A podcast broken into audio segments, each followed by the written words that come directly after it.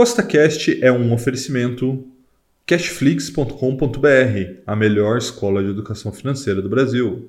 No podcast de hoje, teremos mais uma edição do Costa News, que, como você já sabe, é a melhor maneira de ficar por dentro sobre tudo que está acontecendo no mercado financeiro. Então, se você já gostou do tema desse podcast, segue Costa aí na sua plataforma, pois temos três podcasts por semana, sempre com o mesmo intuito, colocar mais dinheiro no seu bolso. E lembrando, nada do que a gente fala aqui é uma recomendação nem de compra nem de venda, é apenas para te inspirar a investir melhor, tá bom? Então, vamos lá. Vamos ver o que aconteceu essa semana. O dólar ficou em 5,64, uma leve queda de 0,17% da semana passada, né? Então a gente pode dizer que o dólar ficou estável, mas a nossa bolsa não ficou. Né? Estamos aí em 103.500 pontos, uma queda de 2,63% nessa última semana. Né? Então, isso mostra que a aversão ao risco está aumentando, ou seja, a bolsa brasileira está cada vez, abre aspas, arriscada e as pessoas estão tirando dinheiro dela, então ela vem caindo. A gente vai falar mais sobre isso daqui a pouco.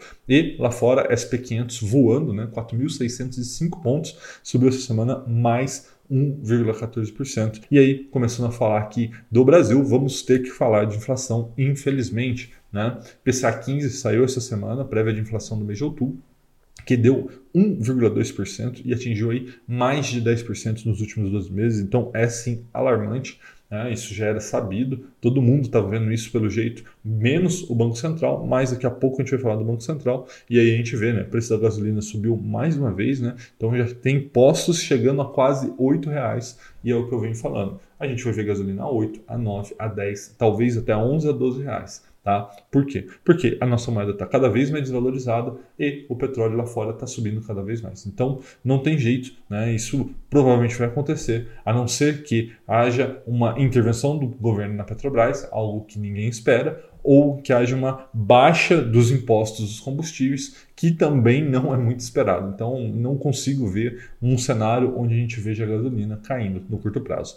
E não é só a gasolina que está subindo, tudo está subindo né, por conta da inflação. A energia elétrica já subiu esse ano 25%. Tá? Então, tem muita coisa impactando a inflação e um dos agentes do mercado que podem ajudar a corrigir isso é o Banco Central, que finalmente acordou essa semana e aumentou a taxa Selic. Né? Então, ela foi para 7,75%, o maior patamar desde 2007 e foi um aumento de 1,5%. Né? Vinha se aumentando de 1 em 1% e aumentou dessa vez 1,5%, já antecipando que na próxima reunião deve aumentar mais 1,5%. Então, com esse provável futuro aumento, a gente vai chegar numa Selic ao final do ano de 9,25% e muito provavelmente em 2022 nós vamos ver a Selic em dois dígitos novamente, algo que eu acreditava que a gente nunca mais ia ver no Brasil. Né? Lembrando que o Brasil, nesse momento, já tem o terceiro maior juros do mundo, só perde para a Turquia, que está em 16% ao ano, e a Argentina, que está em 38% ao ano. Tá? Então veja que é, o Banco Central demorou muito para subir esses juros, aí a inflação disparou, agora ele vai ter que subir bastante os juros para segurar a inflação no dólar. É uma pena. Né? Isso vai impactar com certeza o emprego do brasileiro, vai, com, é, vai impactar com certeza o crescimento do Brasil em 2022, talvez até 2023. Tá? Então vamos continuar acompanhando e, obviamente, com essa subida dos juros, tudo há um impacto. Né? E o primeiro impacto é sobre a Bolsa de Valores. Né? Veja aí que o Ibovespa no mês de outubro teve queda, obviamente, e as cinco maiores baixas foi Melios, né, Cash 3, que inclusive eu fiz um vídeo recentemente sobre ela, vou deixar aqui para você caso você não tenha visto. Azul caiu aí 31%, Melios 44%, Alpargatas 26%, Gol e CVC 26% e 25%. É, por que isso, Rafael? Porque Grande parte dessas empresas são empresas de crescimento. O que é uma empresa de crescimento? Onde o valor dela está na perpetuidade, ou seja, no futuro. Então, normalmente, quando você faz o valuation, você pega esse valor futuro e traz a valor presente por uma determinada taxa de desconto. E normalmente, essa taxa de desconto é impactada pela Selic. Com a subida da Selic, a taxa de desconto é maior, ou seja, essa perpetuidade vale menos. Valendo menos, as pessoas começam a reprecificar os ativos, principalmente de crescimento, para baixo. E é isso que nós estamos vendo. Tá? E falando né, sobre reprecificação de ativos, não tem como a gente deixar de falar sobre a grande briga do momento, que está acontecendo no mercado financeiro, na Faria Lima, que é a briga entre Traders Club e Empíricos, dois gigantes do mercado. Né? Lembrando que o Traders Club abriu capital esse ano e desde a, do IPO dela né, é, caiu 53%. Então, vamos entender essa briga. Tá? Primeiro, vamos entender o que, que é o Traders Club. É, o Traders Club ele nasceu lá como um grupo de WhatsApp, um conjunto de traders e foi crescendo como uma plataforma educacional, com análise, enfim. Eles fornecem uma série de informações para os investidores. E o que acontece? Eles fizeram o IPO, né, a abertura de capital, e levantaram 607 milhões de reais para fazer aquisições. Né? Então, por que, que eles pegaram esse dinheiro? Porque nos últimos 12 meses eles faturaram 40 milhões de reais, que para uma empresa na bolsa é bem, bem pouco. Então, muita gente fala que eles anteciparam a sua entrada na bolsa, né? não tem nenhum problema entrar na bolsa, mas eles queimaram a etapa, né? chegaram antes e pretendem chegar a um faturamento de 1 bilhão de reais, que é uma fatura bem, bem significativa em quatro anos. Tá? Seria um crescimento de 25 vezes o seu faturamento em quatro anos o que é, no mínimo, no mínimo, muito otimista. Mas, de qualquer maneira, eles estavam com caixa cheio, estão com caixa cheio, né, mais de 600 milhões de reais, então eles optaram por fazer o crescimento inorgânico. Rafael, o que, que é isso? Basicamente, comprar outras empresas dessa maneira, ele adiciona faturamento, fazendo com que o TC fosse uma espécie de holding, enfim, com outras empresas embaixo.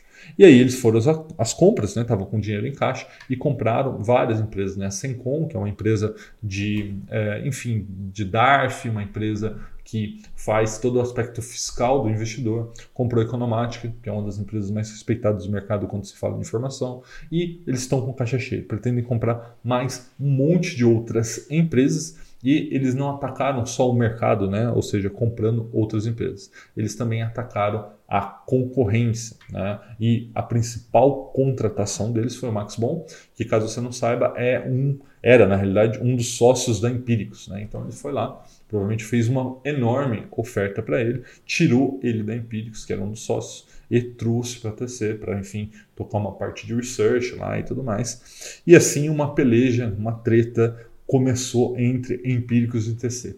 Tá?